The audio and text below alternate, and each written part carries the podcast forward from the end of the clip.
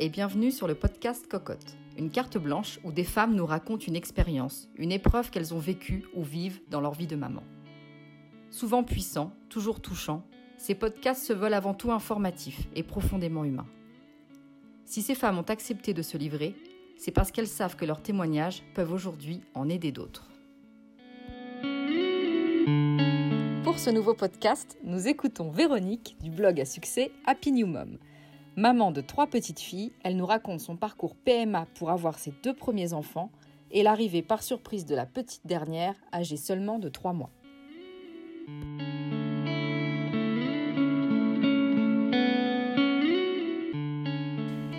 Alors moi je m'appelle Véronique, j'ai 33 ans, je suis l'heureuse maman de trois petites filles, Anna, Andrea et Livia qui a bientôt trois mois.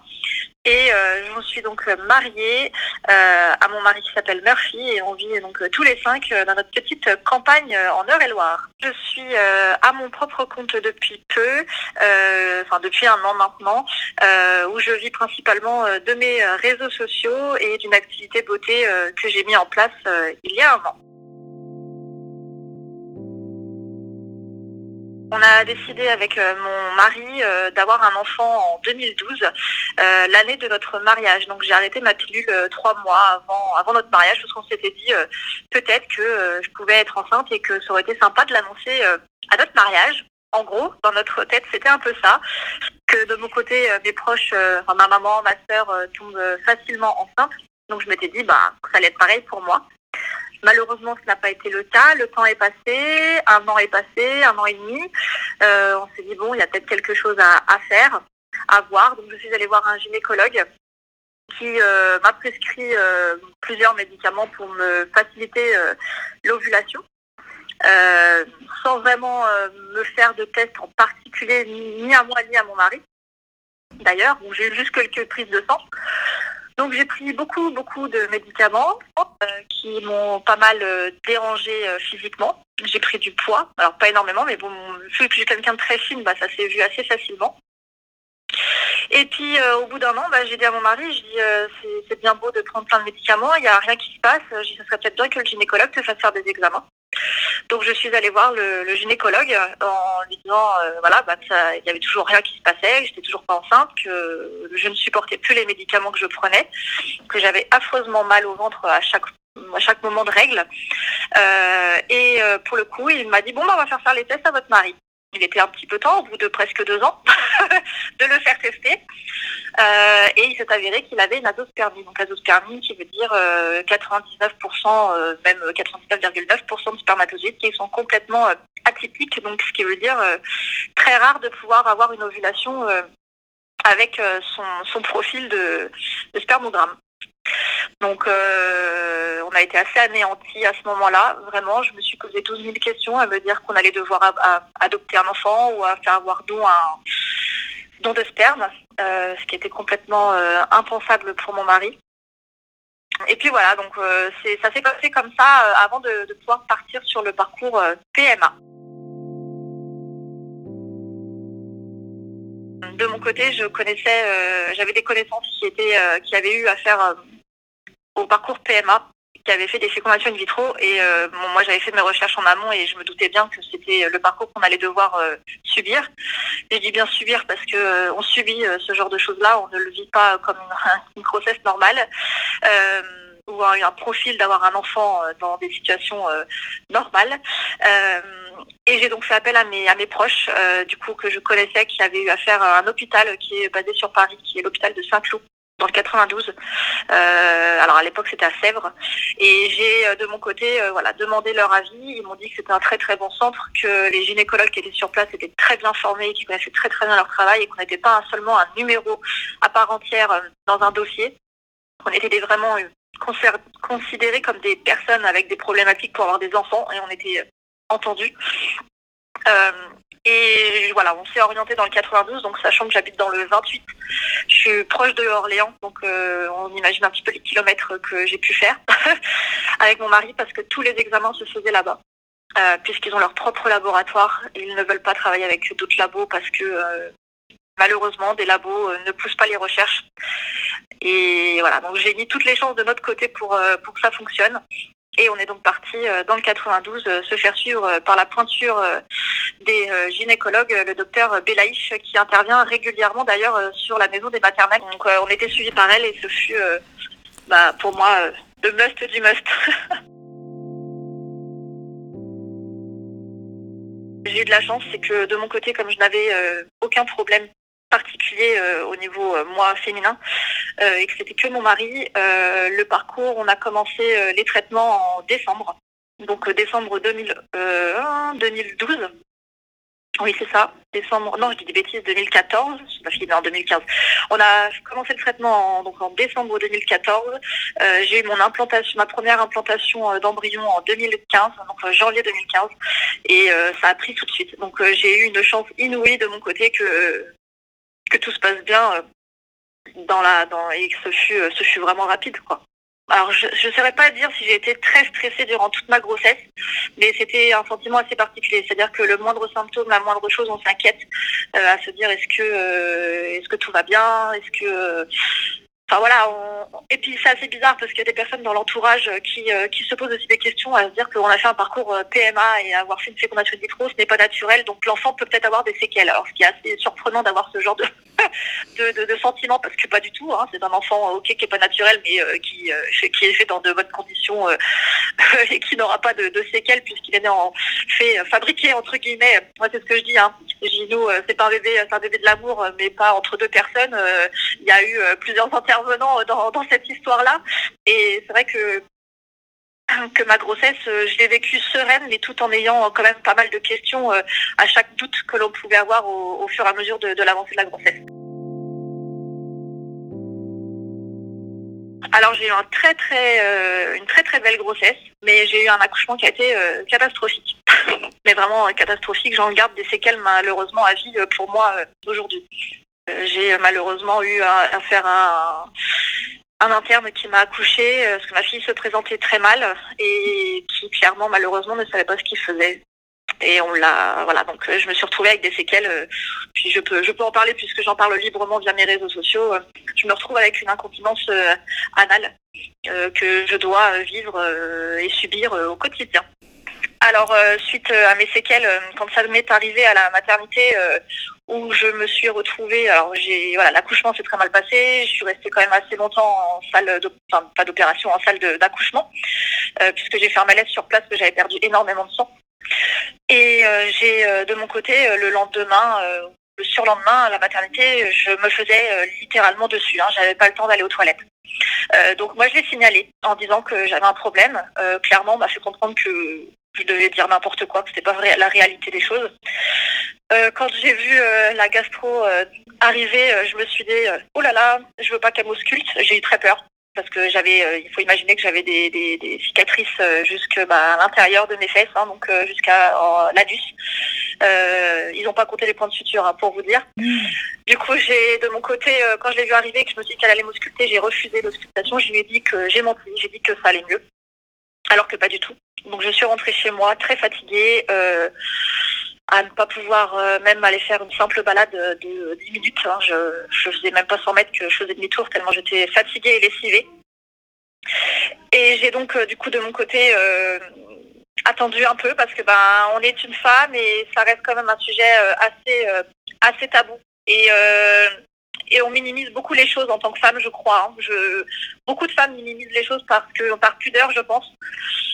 Et de mon côté, euh, j'ai mon mari me disait mais c'est pas possible, tu peux pas rester comme ça, euh, tu vas reprendre le travail. Je dis mais je peux pas reprendre le travail. Donc euh, j'ai été faire de la kinésithérapie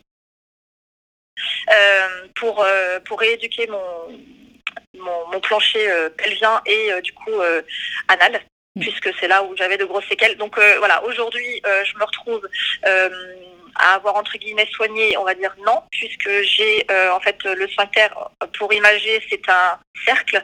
Euh, moi aujourd'hui, c'est un fer à cheval. Voilà, il est ouvert sur 90 cm, enfin 90 degrés, pardon. Et ce qui fait que bah, mon muscle ne me répond pas euh, comme j'en ai envie. Voilà, donc quand je vais bien moralement, ça se passe bien. Quand je ne vais pas bien moralement, ça se ressent à ce niveau-là, puisque j'ai un relâchement du muscle Et ce qui fait que ben voilà, on se retrouve dans des conditions pas forcément évidentes. Quand on est à la maison, ça va, mais quand on est à l'extérieur, on peut vivre de grands moments de solitude. C'est un sujet pour moi qui est, assez, j'en parle assez facilement et j'en rigole beaucoup parce que je suis quelqu'un qui voit toujours le positif euh, aujourd'hui, si j'avais pas eu euh, cet handicap-là, parce que je suis reconnue avec un handicap euh, maintenant, avec avec ce qui m'est arrivé, eh ben, je pense que ma vie ne serait pas celle qu'elle est aujourd'hui. C'est-à-dire que j'ai ouvert mes réseaux sociaux, j'ai mes enfants, je vis aujourd'hui de la maison et finalement, ben, c'est un bonheur pour moi que d'être chez moi. Donc, je le prends toujours dans le côté positif, malgré que les séquelles soient là et qu'à l'avenir, en vieillissant, je ne sais pas ce que ça va donner, mais, mais voilà.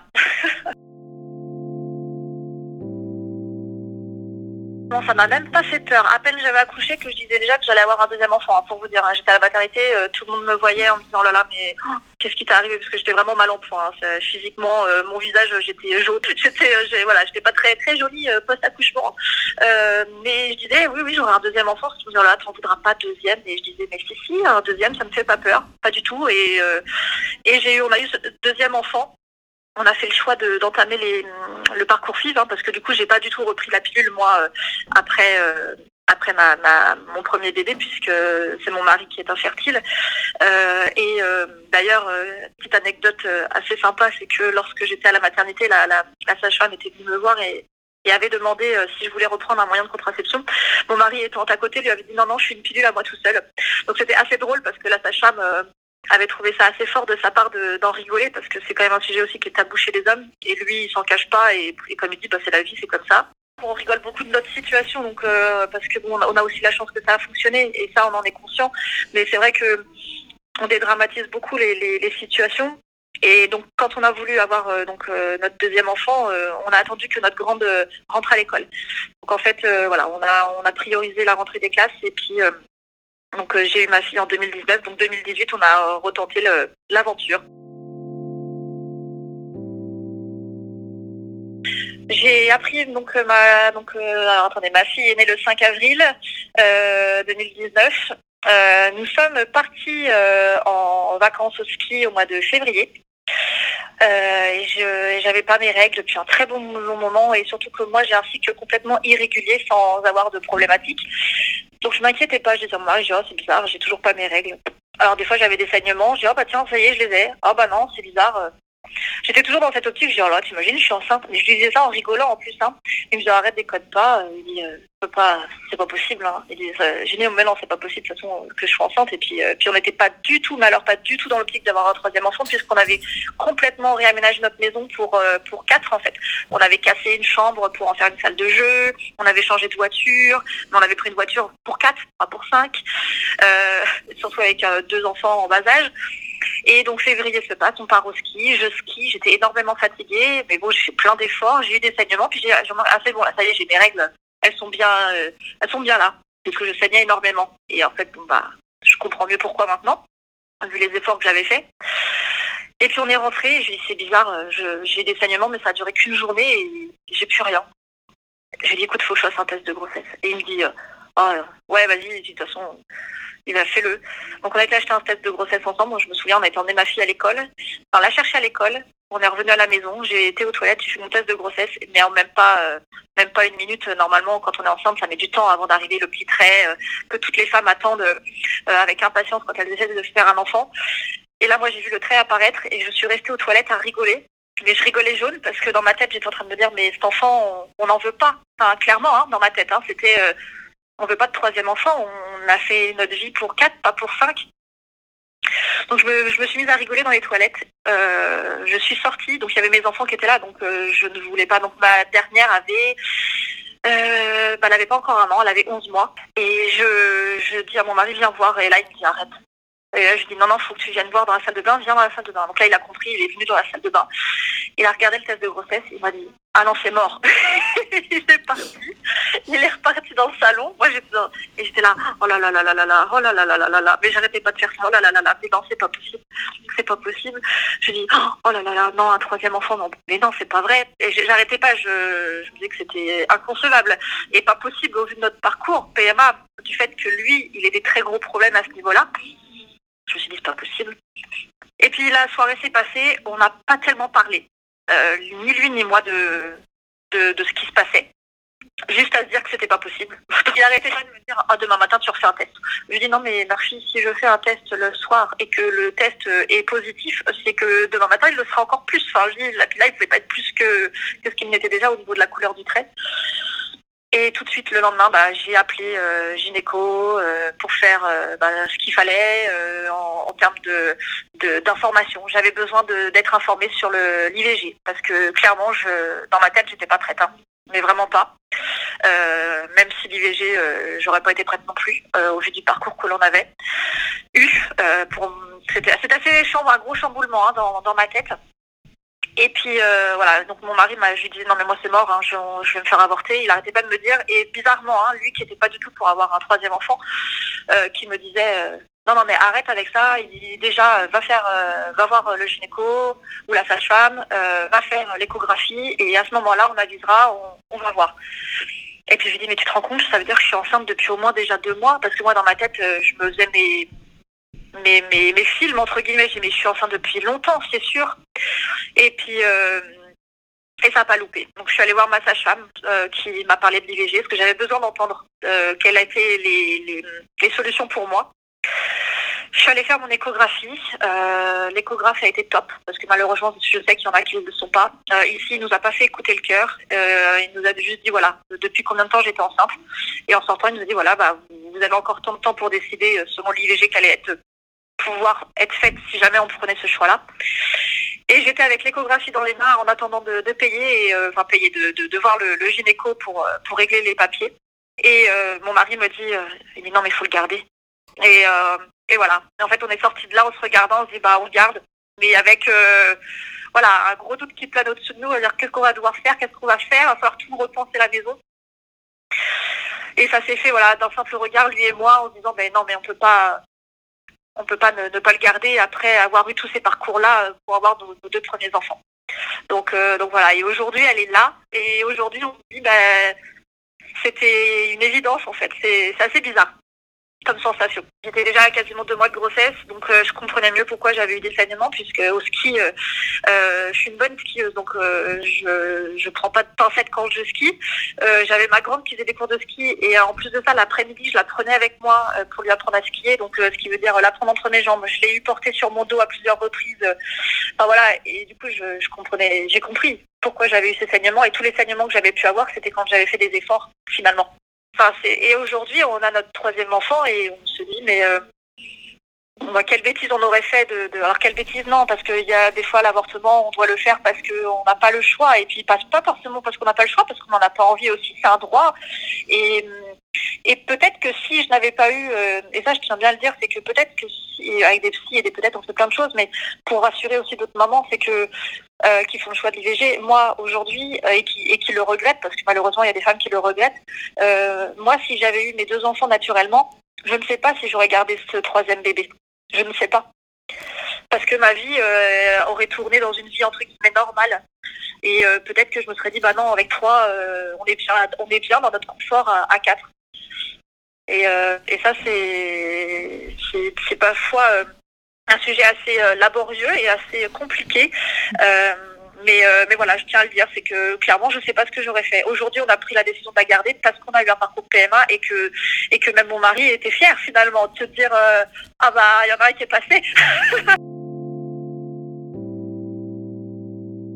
Franchement, euh, alors j'étais pleine d'inquiétude hein, parce que bah, mes, mes deux bébés euh, ont 18 mois d'écart. Euh, je sais qu'il y a des mamans qui ont des enfants beaucoup plus rapprochés. Euh, sauf que quand on n'est pas prêt mentalement à avoir un troisième enfant et que euh, on a un petit en bas âge à se dire ouh là là, ça va être chaud. Euh, J'étais très inquiète pendant toute ma durée de ma grossesse à dire comment je vais gérer deux enfants les siestes. Elle va me demander beaucoup d'attention. Je vais pas avoir, je vais pas être disponible pour tout le monde. Alors certes, je suis pas disponible pour mes enfants comme je pourrais l'être si j'en avais que deux. Mais mais je suis quand même là, je suis quand même présente pour elle. Et ce troisième bébé, ben, finalement, elle est là comme si qu'elle elle devait être là. Donc avec mon mari, c'est vrai que c'est un chamboulement, oui, parce qu'on passe de 2 à 3. Mais dans notre vie du quotidien, au final, euh, on est bien avec trois enfants. C'est ça le problème, je pense, en tant que femme. Hein. Toutes les femmes, on se pose 12 000 questions à savoir est-ce que je vais gérer ci, est-ce que je vais gérer ça, est-ce que euh, je vais bien faire les choses, est-ce que je vais être une bonne maman. Euh, je pense qu'être une bonne maman, c'est aussi savoir se remettre en question. Euh, et et c'est par là qu'on y arrive aussi. Alors c'est sûr, hein, il y a des jours où on crie beaucoup, il y a des jours euh, on n'en peut plus, on a qu'une hâte, que les enfants soient couchés. Mais, euh, mais voilà, on se retrouve avec trois enfants, on se dit que quand elles vont grandir, ça va être euh, merveilleux. Maintenant, aujourd'hui, on a hâte que la dernière ait trois ans, qu'on puisse partager plus de choses tous ensemble.